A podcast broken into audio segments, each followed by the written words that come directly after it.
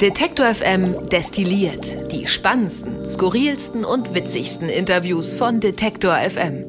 Herzlich willkommen und hallo, um mal die Begrüßung äh, etwas zu variieren. Hier in diesem kleinen, aber feinen äh, Hinter den Kulissen Podcast von Detektor FM. Ich bin Christian Bollert und wie ihr es gewohnt seid, stehe ich natürlich nicht alleine im Studio, auch nicht für diese Ausgabe, sondern habe eine Gästin, wie man heutzutage sagt. Jessica ist hier bei mir, Jessie, um es abzukürzen. Jessie Hughes und ich sage erstmal an dieser Stelle Hallo und herzlich willkommen. Guten Tag. Hallo Christian.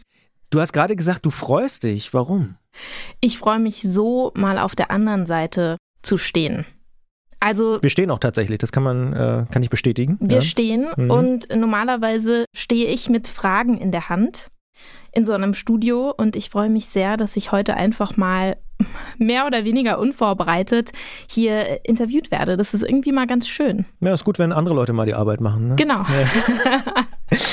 Aber sprechen wir vielleicht mal direkt drüber, über Arbeit. Du bist seit Dezember jetzt hier bei uns und für alle Hörerinnen und Hörer, die dich vielleicht noch nicht kennen, was machst du hier?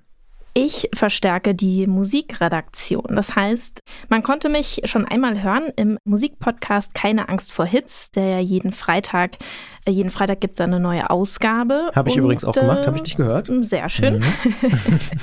da war ich auch ganz schön aufgeregt. Das war äh, mein, meine Premiere bei Keine Angst vor Hits, bei dem Musikpodcast. Und ansonsten plane ich die Musik ein, die hier bei Detektor FM läuft. Keine genau. Angst vor Hits, vielleicht äh, mal erklären, was ist das für ein Podcast, wer es nicht kennen sollte? Das ist ein Podcast-Format, in dem wir jede Woche drei neue Alben und ja, drei meistens aktuelle Singles vorstellen. Also drei Songs, die man auch bei uns auf der Playlist findet. Mhm. Und du hast gesagt, du verstärkst die Musikredaktion bei der Playlist. Wenn man jetzt nicht im Radio arbeitet, was bedeutet das? Ähm, also ja, Detektor FM zeichnet sich ja aus durch ein ganz schönes kuratiertes Musikprogramm, eben händisch kuratiert, das muss man ja dazu sagen in solchen Zeiten, kein Algorithmus. Und genau, das heißt, ich betreibe ganz viel Recherche so Tag ein, Tag aus, äh, höre mir Musik an und entscheide, ob sie es wert ist, gespielt zu werden. Aber nicht ganz allein. nicht ganz allein natürlich, äh, denn genau, ich verstärke jetzt Gregor Schenk, der das ja wirklich seit dem Detektor FM FM Startschuss macht, also der eigentlich quasi die Musikredaktion von Detektor FM aufgezogen, aufgebaut, großgezogen hat. Ja. Ja. Er hat das geheime Playlist-Rezept auch mitentwickelt und so. Ähm, ja, ist nicht unkompliziert. Das glaube ich. Da bist du, glaube ich, schon ein bisschen eingetaucht. Ist auch ein bisschen Mathe oder so, ne? Also ja, also man muss sich schon so ein bisschen reinfuchsen in diese Musikplanungsprogramme. Also eine Mini-Rotation gibt es bei uns hier. Rotation klingt immer so abschreckend und eben nicht nach Kuration, aber ja, also es gibt eine Rotation, aber die ist sehr, sehr, sehr ausgetüftelt. Was heißt das? Also was heißt Rotation? Ich will jetzt nicht die totalen Anfangssachen, aber das heißt, dass Songs, wie oft die laufen oder Ganz genau. Also es gibt einfach eine kleine Gruppe an ausgewählten Songs, die wir jede Woche händisch aussuchen und die laufen dann relativ oft bei uns im Programm und die wechseln aber auch relativ schnell durch. Das heißt, man bekommt eigentlich immer viel neue Musik um die Ohren. Das ist so das Ziel kann ich mit meinem Musikredaktionshalbwissen ein bisschen glänzen. Ein Song läuft maximal zweimal am Tag. Das ist schon die Hot Rotation bei Detective FM. Das ist die Hot Hot Rotation. also ähm, genau. dazu muss man sagen, in anderen Radiosendern läuft ein Song jede Stunde oder so. Also da ist schon eine sehr, sehr große Abwechslung dabei. Aber klar, man muss sich trotzdem mehr Gedanken machen, welche Songs sind das, welche fliegen raus, welche kommen rein und so. Und je mehr ich da Gregor über die Schulter geguckt habe, umso mehr habe ich verstanden, ah ja, das ist schon, da sind auch schon mathematische Prozesse im Gange. Und keine KI, aber MI, menschliche Intelligenz. I hope so. ja. Was macht dir am meisten Spaß? Oder was hättest du nicht gedacht, dass das so cool ist? Ist es so der Algorithmus und die Rotation und so? Oder keine Angst vor Hitz? Oder Gregor? Ich weiß nicht. Dein Büro? ist jetzt natürlich eine ganz schwierige Frage. Ja, ja, ja. Ähm, macht alles Spaß natürlich. Macht natürlich alles Spaß. Nee, also ich liebe die Mischung. Also ehrlich gesagt, ja, ich will es jetzt nicht zu hoch loben, aber eigentlich ist es mein Traumjob, weil es ist eine Mischung aus Radio. Ich werde nämlich auch im Wordstream-Programm zu hören sein. Podcast machen, Podcast über Musik machen, das heißt über Musik sprechen, mein absolutes Lieblingshobby und Musik recherchieren und raussuchen. Also eigentlich alles, was ich am meisten mag. kombiniert mhm. in so einer Mischung. Und wenn es richtig gut läuft, dann darf ich mich auch noch beteiligen an neuen Formaten. Das ist natürlich auch, was bei mir ganz hoch im Kurs steht. Genau, und mich irgendwie einsetzen für die Musikthemen, die mir so wichtig sind. Und genau. Ich glaube, da verrate ich nicht zu so viel, wenn wir sagen, das wird auch passieren. Also logischerweise, weil wir ja am Ende doch ein relativ überschaubares Team sind und natürlich auch immer gucken, was kann man noch so an neuen Formaten entwickeln. Und da haben wir uns auch für dieses Jahr wieder einiges vorgenommen. Aber ist lustig, weil vor Corona muss man ja sagen, man teilt ja die ganze Menschheitsgeschichte mittlerweile in vor Corona und nach Corona ein, also vor Christus, nach Christus und vor Corona, nach Corona. Vor Corona habe ich relativ oft Führungen gegeben im Sendezentrum und da war immer bei Gregor kam immer so, oh, das ist ja ein Traumjob, den ganzen Tag nur Musik hören und so. Denkst du das auch? Ja, offensichtlich. Auch nach zwei Monaten. Ja, also ich muss zugeben, dass ich bisher in meinem Lebenslauf eher so auf Idealismus als auf Finanzen gesetzt habe. Das heißt, ich habe mich tatsächlich bisher eigentlich fast nur mit Musik beschäftigt, den ganzen Tag. Ausschließlich, nicht nur natürlich. Genau, genau, genau. Und das mache ich einfach, das wird irgendwie, ich werde nicht müde auf jeden Fall. Also für mich passt das ziemlich gut. Ich bin natürlich auch interessiert an anderen Themen, so ist das nicht. Und das ist natürlich hier auch ganz nett, dass man hier auch andere Redaktionen mitbekommt und irgendwie eine sehr große Vielfalt hat und auch so ein bisschen in andere Podcast-Themen reindippen kann. Das finde ich auch ziemlich gut. Was ist ein Thema, wo du sagst, da hätte ich auch total Bock drauf und würde man vielleicht nicht von mir denken? Wirtschaft? Nee. Ähm, würde man nicht von mir denken, ist jetzt natürlich schwierig zu ja, beantworten. Oder, also mein, mein erster... Oder was weit weg von Musik ist, sagen wir mal so. Okay, gut. Also da erwischte mich jetzt kalt. Also natürlich hätte ich zuerst gesagt, irgendwie der Monopol.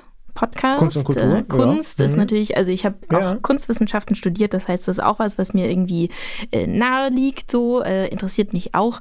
Aber ansonsten muss ich auch sagen, Wissenschaftsthemen finde ich auch immer super und zurück zum Thema irgendwie also informiert zu sein über das politische Tagesgeschehen, das ist eigentlich, also es deckt eigentlich eins meiner Hauptpodcast-Anhörgebiete ab. Hm, also mhm.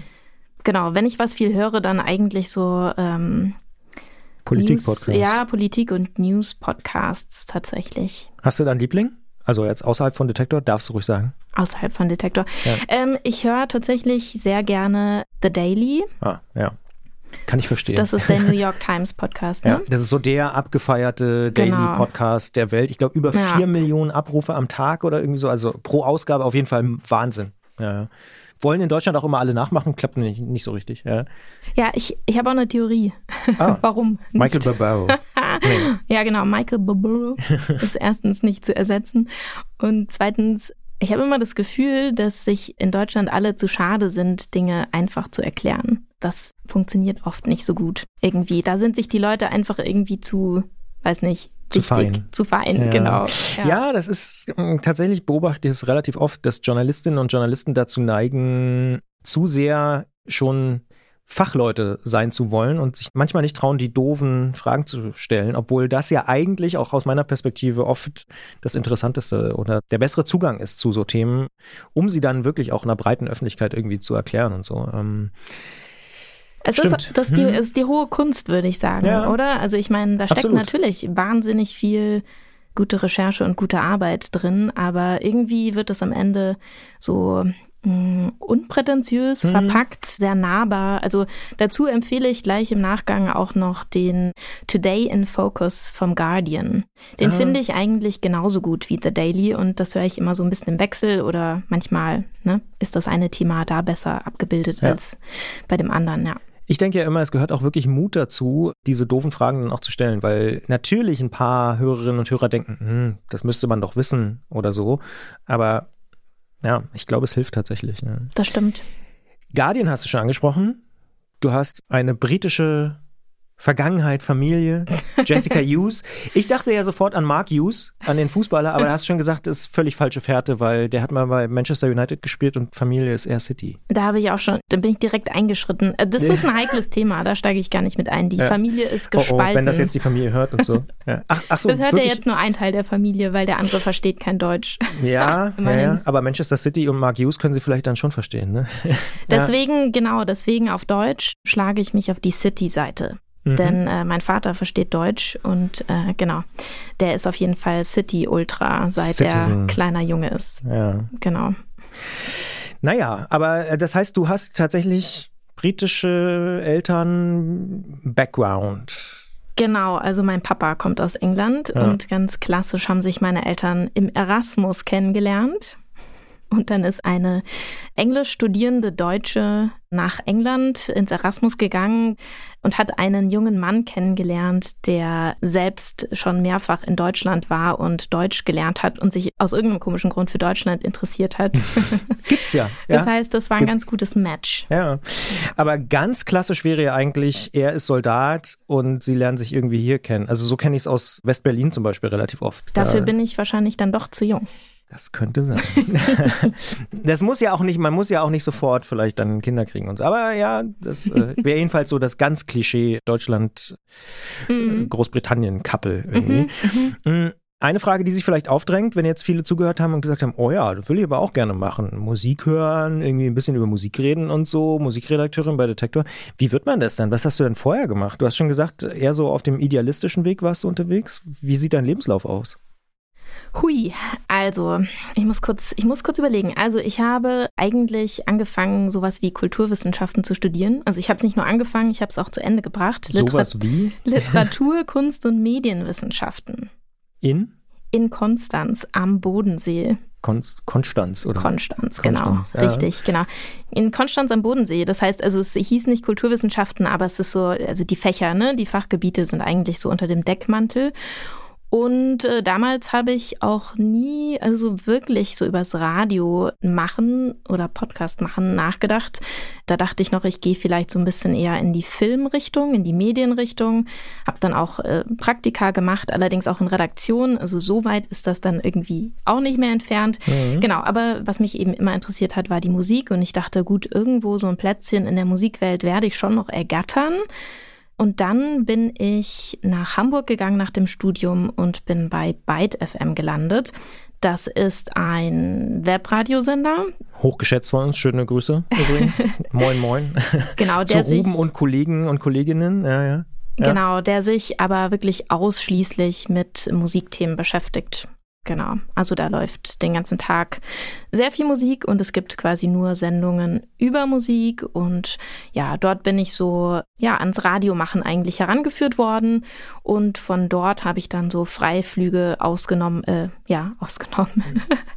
vorgenommen in Richtung öffentlich-rechtliche und habe dann eben angefangen, selbstständig Beiträge zu machen und auch das eigentlich fast ausschließlich über Musik und habe die dann ja den Öffis angeboten und habe mich so über Wasser gehalten. Was sind da so für Öffis? Deutschlandfunk? Genau, eigentlich Deutschlandfunk Kultur ganz viel. Die Tonart ist dann eine tolle Musiksendung, für die habe ich viel gemacht. Und genau, dann hatte ich noch so einen kleinen Abstecher ist auch eine schöne Corona-Geschichte. In die Specs-Redaktion. Sagt dir die Specs noch was, Christian? Ja, ich bin alt genug, um die Specs noch zu kennen. Und ich kenne auch noch so ein bisschen, die große Frage immer war, Specs oder Intro?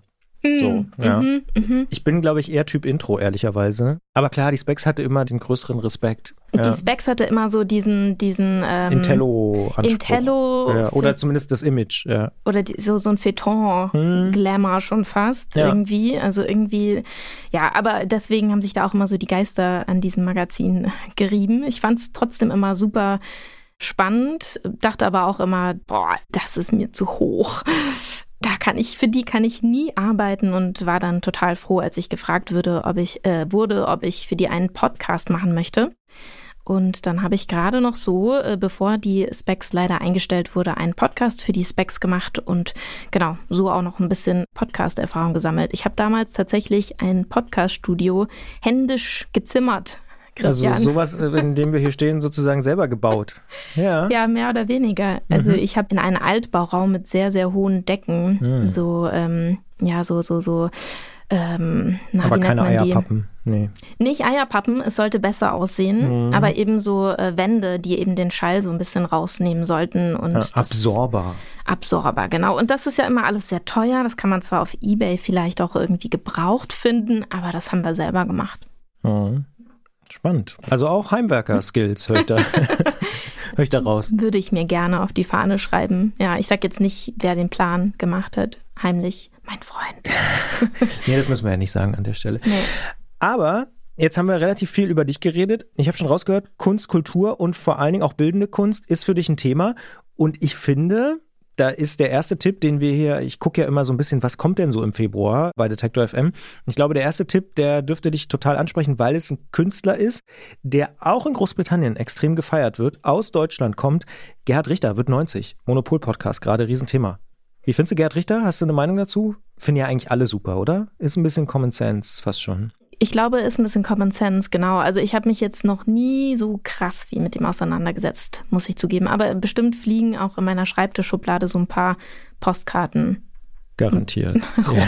von ihm, ja. mit Werken von ihm. Ja. Ist, glaube ich, auf jeden Fall einer der teuersten Künstler weltweit, die es überhaupt noch gibt, also die noch leben und kommt aus Deutschland, hat überall eigentlich schon ausgestellt und so. Ist krass. Also mega Phänomen. 90 Jahre alt, zwei Folgen deswegen, weil es so ein krasses Phänomen ist. Gerhard Richter vom Monopol-Podcast gibt es dazu. Eine ist schon erschienen, die nächste kommt am 8. Februar und wir sprechen unter anderem, natürlich sprechen wir mit Elke Buhr, der Chefredakteurin vom Monopol-Magazin im Monopol-Podcast. Das ist ganz klar. Aber wir sprechen zum Beispiel auch mit Dietmar Elger. Der war Sekretär Assistent und jetzt später Kurator von Richter. Also zum Beispiel die Jubiläumsausstellung in Dresden hat er kuratiert und er baut auch gerade an einem Werkverzeichnis. Das heißt, da könnte man noch mal ein bisschen nachblättern, was Gerhard Richter alles so gemalt und produziert hat in den letzten Jahren. Wer sich dafür interessiert, für bildende Kunst, für Malerei, dem würde ich auf jeden Fall diese Monopol-Podcast Doppelfolge sozusagen empfehlen. Am 8. Februar kommt dann der zweite Teil. Da geht es so ein bisschen darum, welchen Einfluss eigentlich Richter auf junge Künstlerinnen und Künstler heute noch hat. Eigentlich auch ganz spannend. Und ein Künstler ist da auch dann zu hören, der zum Beispiel sehr viel auch mit Fotografien arbeitet, Richter ja auch. Dementsprechend Hörempfehlung Monopol-Podcast zum 90. Geburtstag von Gerhard Richter. Dann ganz anderes Thema, diese Woche ganz frisch erschienen, die neue Folge von Nathalie Grams von Grams Sprechstunde. Da geht es um Detox-Produkte. Also kann man den Körper wirklich entgiften? Ich habe auch oft schon gehört, entschlacken und so. Was hältst du davon? Ähm, Bist du skeptisch? Äh, ja. ja, also ich habe einige Freundinnen, die regelmäßig so Kuren machen. So Basenfasten. Ja, Basenfasten, genau. Und ja. ich, ich habe wahnsinnigen Respekt davor. Also ich glaube, ich würde das einfach nicht schaffen. Ja. Es geht auf jeden Fall darum, ob das überhaupt möglich ist. Und manchmal gibt es ja auch ganz viel so Nahrungsergänzungsmittel und so, die das auch irgendwie versprechen und sagen, ja, da kommt die Schlacke aus dem Körper und so weiter. Die sollen dann den Körper irgendwie reinigen, beim Abnehmen natürlich auch noch helfen, das allgemeine Wohlbefinden irgendwie fördern. Größtes Problem ist, es gibt wenig bis gar keine Wirkungsnachweise bisher und genau damit beschäftigt sich Nathalie Grams mit übrigens Angela Klausen von der Verbraucherzentrale Nordrhein-Westfalen. Also sehr verbrauchernahes Thema, kann man sich vielleicht mal intensiver nochmal mit auseinandersetzen. Ich persönlich muss ehrlicherweise sagen, bin da auch immer sehr skeptisch, wenn ich so höre, ja, da kommt die Schlacke aus dem Körper und so, dann denke ich doch so ein bisschen an meinen Biologieunterricht zurück und denke so, hm, Schlacke und Körper, das hat irgendwie, das, das ergibt nicht so richtig viel Sinn, hat nicht Hand und Fuß. Aber vielleicht ein anderes Thema für dich interessant. Wissenschaft, hast du auch gesagt, interessiert dich. Zombie-Kakerlaken. ja. Das ist genau mein Thema. Das ist dein Thema. Weil so absurde Tiere findest du gut. Nee.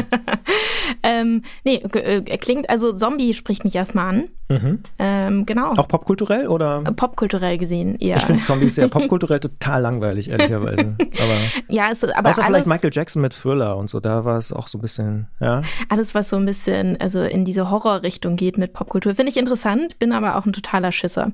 Und, ähm, ja, das ist nämlich meine Einstellung eigentlich zu dem Thema, deswegen kann ich das irgendwie nicht gucken. Aber ja, ach, aber dich fasziniert sozusagen. Ja, aber also, ich würde jetzt ganz gerne hören, was es mit Zombie-Kakerlaken auf sich hat. Kannst du mir da nochmal irgendwie ein Stichwort zu geben? Klar, ich kann es dir ein bisschen, also es geht darum, dass die Juwelwespe Kakerlaken in tatsächlich Zombies verwandelt und zwar durch einen Giftcocktail. Die macht drei Stiche in die Kakerlake rein und dann stirbt die Kakerlake nicht, sondern die ist paralysiert und dann kann die Wespe, also diese Juwelwespe, die ich gerade schon erwähnt habe, ihr Ei ganz gezielt auf der Kakerlake ablegen.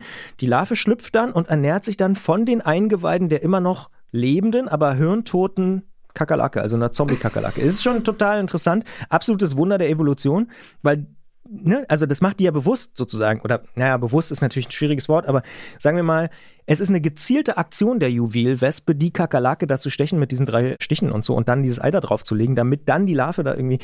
Das ist schon, da hat die Evolution schon ordentlich einen rausgehauen, würde ich sagen. Die Natur ist so schlau.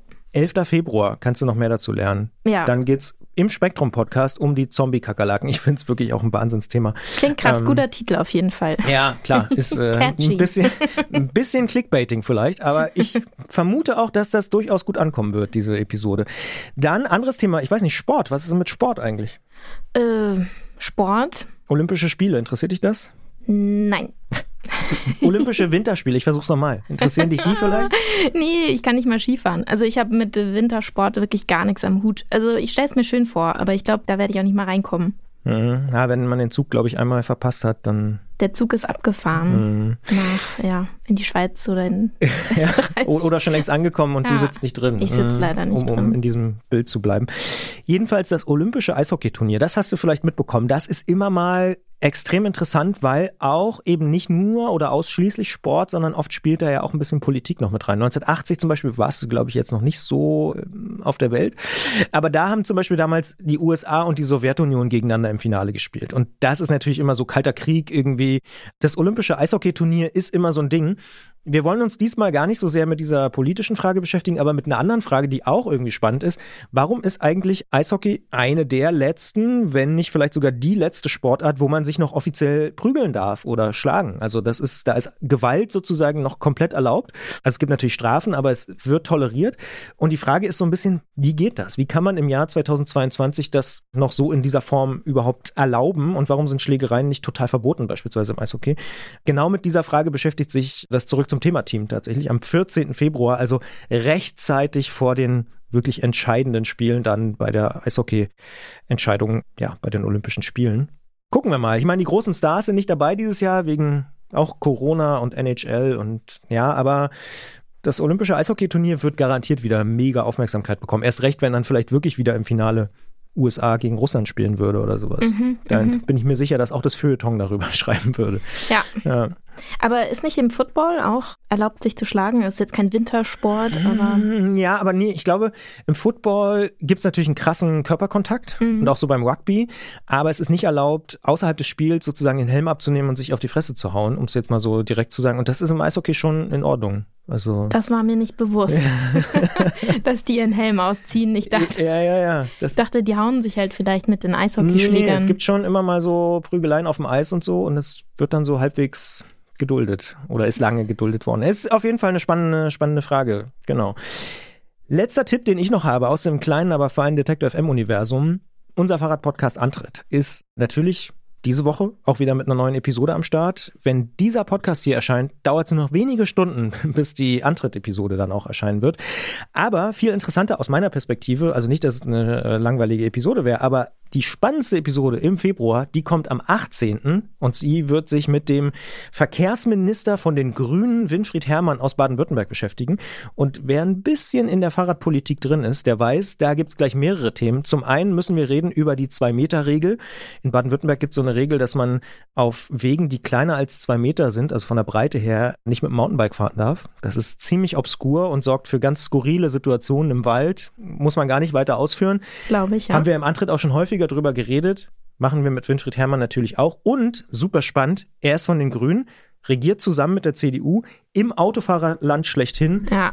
Total interessant. Was kommt dabei raus? Was kann er durchsetzen? Wo gibt es irgendwie Probleme? 18. Februar, Verkehrsminister Winfried Herrmann von den Grünen im Antritt, dem Fahrradpodcast hier bei Detektor FM zu hören. Das also so ein kleiner Abriss über die Themen, die wir im Februar irgendwie vorbereitet haben hier bei uns. Das klingt echt alles ziemlich gut. Das sind ja auch nur die Highlights. es kommt noch viel, viel mehr, aber das würde natürlich den Rahmen dieses Podcasts hier äh, an dieser Stelle sprengen. Stichwort Rahmen dieses Podcasts. Eingerahmt wird das Ganze ja auch immer von so persönlichen Tipps und das war eigentlich das Einzige, was ich dir vorher verraten habe. Ne? ähm, hast du irgendwie einen Spickzettel mitgebracht, wo du sagst, liebe Hörerinnen und Hörer von Detektor FM, ich als Jesse empfehle euch da mal reinzulesen, da mal reinzugucken oder natürlich da mal reinzuhören. Podcast-Tipp hast du ja schon gegeben, aber du könntest natürlich noch eingeben. Ich will dir jetzt nicht sagen, dass du nicht nochmal rein. Wie hieß nochmal der Podcast vom Guardian, dieser tägliche? Today in Focus. Today in Focus. Ich bin ja eigentlich Genau. auch als ähm, Anglophiler äh, sehr Guardian interessiert und Mhm. BBC und so finde ich auch immer ziemlich cool. Aber tatsächlich, den habe ich noch nie gehört. Mhm. Da gibt es ein paar neue Moderatoren und einer kommt, glaube ich, aus Neuseeland. Uh. Das ist ein bisschen eine Herausforderung. Mhm. Das glaube ich. äh, genau, finde ich aber ganz schön, dass sie ihn das machen lassen. Ja. Also hat man einfach mal wirklich einen ganz anderen Dialekt drin, ein bisschen einen anderen Slang. Aber ist gut. Ähm, genau, ja, jetzt habe ich schon ein paar Empfehlungen gegeben. Ich ich habe überlegt und natürlich würde ich ein bisschen runterbrechen auf das, was mit Musik zu tun hat. Oh, bitte. ähm, ich kann sehr empfehlen, wer es noch nicht gelesen hat, das Buch Crying at Age Mart oder hm, die deutsche Übersetzung ist auf jeden Fall schon raus, habe ich aber gerade nicht im Kopf, mhm. von Michelle Zona. Das ist die Musikerin, die sonst Japanese Breakfast auf der Bühne heißt. Und dem Buch wurde sehr viel Beachtung geschenkt letztes Jahr und es hat auch ziemlich viele Auszeichnungen bekommen, ist, glaube ich, auch auf der Bestsellerliste der New York Times. Und das kann ich sehr empfehlen. Warum? Das hat mir sehr gut gefallen. Ähm, sie hat eine koreanische Mutter gehabt, die ist gestorben vor einigen Jahren. Und in diesem Buch, ja, arbeitet sie so die Beziehung zu ihrer Mutter auf. Und es geht auch sehr viel um Identität. Also es ist eine, sie ist äh, in den USA aufgewachsen und genau. Es geht auch sehr, sehr viel um koreanisches Essen, mm. was mich jetzt wegen diesem Buch auch sehr interessiert. Ja. Es gibt sehr viele sehr schöne Essensbeschreibungen. Kann ich dir nach der Aufzeichnung noch einen Tipp geben? Haben wir hier im Team jemanden, der sehr gut koreanisch, auch familiär bedingt äh, kochen kann? Ja. Den Tipp nehme ich gerne, auch wenn ich mir wahrscheinlich nicht unbedingt zutrauen würde. Das nachzukochen? Ja. ja. traut er sich übrigens auch nicht, weil seine Mutter es viel besser kann. Aber, ja, So, so ein bisschen äh, klingt es auch in dem Buch an. Mhm, genau. Ja. Ja, aber das kann ich auf jeden Fall sehr empfehlen.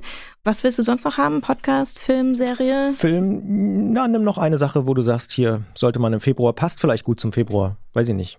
Passt gut zum Februar. Hm. Also wenn man sehr viel Zeit hat im Februar, am Wochenende vielleicht, ja. weil man nicht, schlechtes Wetter, schlechtes Wetter, dunkel, genau dunkel, man will nicht so viel rausgehen. Ja. Ähm, also für die Beatles Hardcores, die es noch nicht gesehen haben, die Beatles Doku auf Disney Plus. Würdest also, du wirklich empfehlen? Die ist schon was für Leute, die sich wirklich für die Beatles interessieren und die vielleicht auch schon so ein bisschen sich mit äh, der Band beschäftigt haben. Ich meine, wer hat das nicht? Aber ich fand es tatsächlich total interessant. Also es ist Aber schön. geht auch ewig, oder? Ja, sieben Stunden. Ich glaube sogar über sieben Stunden. Das schreckt mich ehrlicherweise ab. Aber ich habe auch zwei Freunde, kann ich auch verraten. Ich nenne keine Namen, die äh, das irgendwie gleich am ersten Abend durchgeguckt haben und das total gut fanden. Ja, vermutlich haben es eigentlich schon alle geguckt, die es äh, interessiert. Es in Erwägung ziehen ja, würden. Aber es gibt ja vielleicht noch so Leute wie mich, die so sagen, ja, könnte schon interessant sein, aber sieben Stunden Paul McCartney und John Lennon beim Songwriting zugucken. Aber sagst, es lohnt sich.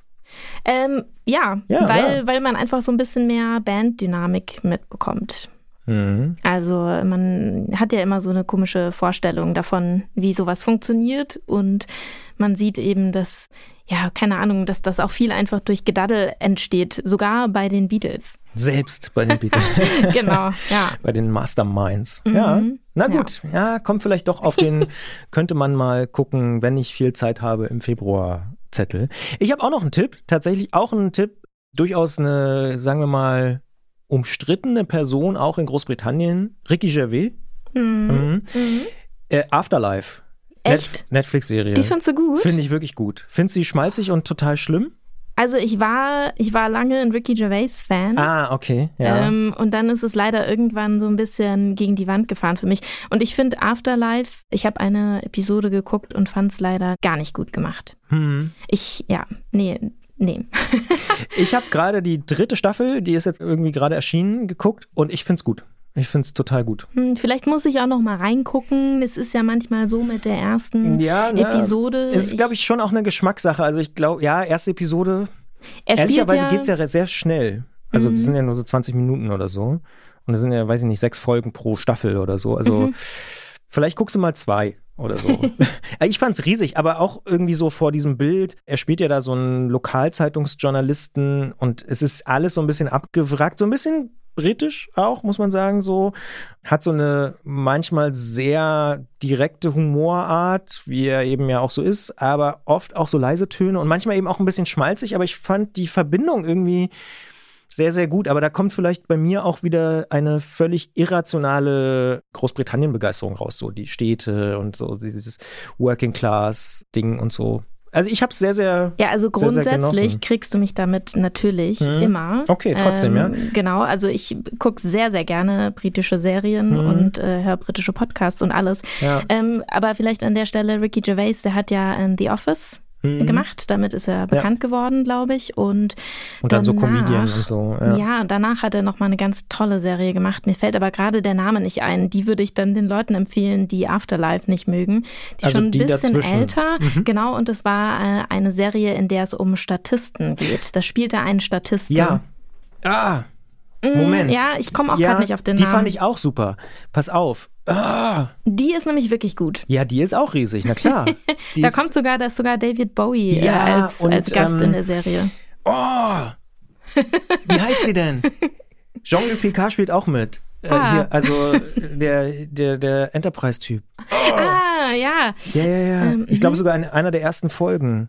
Patrick Stewart. Patrick Stewart taucht Ja. auch auf. Mhm. Genau, und Das müssen wir nachreichen. oh, das müssen wir leider im Online-Artikel nachreichen. Wie Mhm. hei- Extra. Extras. Extras. Zack. Wenn man nur lang genug rumstammelt im Podcast, dann fällt es einem irgendwann ein. Extras. Riesig. Ja, auch. Unbedingt. Ja. Okay, also du würdest sagen, es kommt an Extras ran. Es ist ganz anders, aber irgendwie ist es super. Ich fand es persönlich super. Aber ich glaube, man, ja, man muss vielleicht auch in der Stimmung dazu sein. Also, weil es ist ja auch das Thema Afterlife, es geht darum, dass, das ist kein Spoiler, weil das kommt nach einer Minute. Er lebt jetzt ohne seine Frau, die ist gestorben an Krebs. Und im Prinzip geht es darum, wie kommt er damit klar, dass sie nicht mehr da ist? Und wie erinnert er sich an sie? Und wie führt er jetzt trotzdem ein normales Leben? Oder ja, also wie geht er mit dem Verlust um, mit der Erinnerung? Und ich finde, ihm gelingt es ganz gut, diese Widersprüche und diese Komplexität irgendwie so darzustellen. Ja, An der Stelle noch eine andere Empfehlung, die mir gerade einfällt. Ist Bitte. jetzt schon eine Weile her, dass ich es gesehen habe, aber Anke Engelke hat eine Trauerrednerin ähm, gespielt in einer Serie. Mhm. Hast du die schon Nee, gesehen? nee. Ich muss gerade ich muss gerade kurz überlegen, weil ich gar nicht mehr genau weiß, wo die lief, ob das sogar eine Netflix Produktion war. Okay. Aber wo wir gerade über dieses Thema Ja. sprechen, da ist es nämlich ähnlich. Also Mhm. Anke Engelke spielt einen Charakter, deren Mann verstirbt und im Nachgang entscheidet sie sich dann irgendwie dazu, Trauerrednerin zu werden. Und die Mhm. Folgen, in den Folgen lernt man eben eigentlich immer so, ja, so Trauerfälle kennen. Mhm. Erinnert so ein bisschen an Tatortreiniger. Wer Mhm. Tatortreiniger gerne mochte, der, Der- könn, dem könnte das Dem- auch gefallen. auch. Ja. weil das eben immer Ja, so ein ja. bisschen verrückte kleine Geschichten sind. Habe ich ja. gar nicht mitbekommen, interessanterweise. Anke Engelke finde ich eigentlich auch großartig. Zum Beispiel auch bei Pastewka. Aber jetzt kommen wir, glaube ich, vom Hundertsten ins Tausendste. Danke, dass du da warst. So gern. Ja, zack, ist die Zeit schon wieder um. Oder wir haben ja Schade, gar ja. keine so richtige Zeitbegrenzung. Aber bevor wir hier deutlich Richtung eine Stunde gehen, würde ich schon sagen, verabschieden wir uns an dieser Stelle, wünschen allen da draußen einfach einen schönen und ja, hoffentlich etwas sonnigeren Februar als den Januar. Ich habe irgendwo gelesen, 50 Prozent zu wenig Sonnenschein im Januar in Deutschland. Ich habe es auch gefühlt. Also ich weiß nicht, wie es dir ging. Ja, voll. Äh, da hilft nur gute Musik auf die Ohren Ja. und Detektor FM hören. Ja, Detektor FM hören, sich auf neue Platten freuen. Es kommen auch viele tolle Platten. Also es, es lohnt sich auch, in Keine Angst vor Hits reinzuhören. Ja, da gibt es ein paar gute Empfehlungen für diese äh, triste Jahreszeit. Danke dir, Jesse, dass du heute da warst, dass wir so viel über dich erfahren durften, dass du so viele Tipps mitgebracht hast. Und ich glaube, das darf ich auch sagen. Wir freuen uns sehr, dass du Teil des Teams bist. Und ja, bis ich zum nächsten mich Mal. auch. Habt einen guten Februar und wir hören uns an dieser Stelle in diesem Podcast dann im März wieder. Übrigens sehr wahrscheinlich auch wieder mit dem Thema Musikredaktion. Dazu dann aber mehr. In diesem Sinne, bis dahin. Tschüss. Ciao. Alle Beiträge, Reportagen und Interviews können Sie jederzeit nachhören im Netz auf detektor.fm.